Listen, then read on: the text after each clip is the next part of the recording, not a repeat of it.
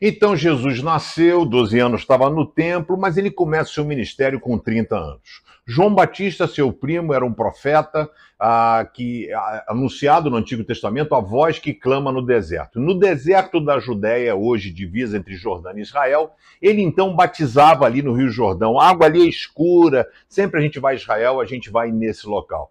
E aí João estava batizando as pessoas, conclamando o povo a um arrependimento para que Deus perdoasse os pecados. E aí Jesus então aparece, né? Diz assim: Eu batizo com água, mas virá um que batizará vocês com o Espírito Santo. Diz aqui em Lucas 3, a partir do verso 15, mas João disse a todos: Eu batizo vocês com água, mas está chegando alguém que é mais importante do que eu, e eu não mereço a honra de desamarrar as sandálias do pé dele. Ele os batizará com o Espírito Santo e com o fogo.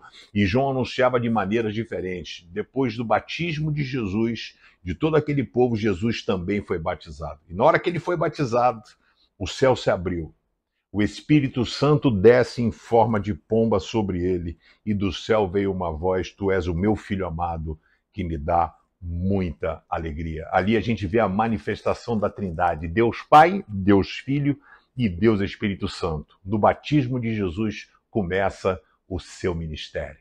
E ele começa a trabalhar. E aí, beleza, moleza, curas, milagres? Não. Ele vai para o deserto para ser tentado pelo capeta. Abre o seu olho.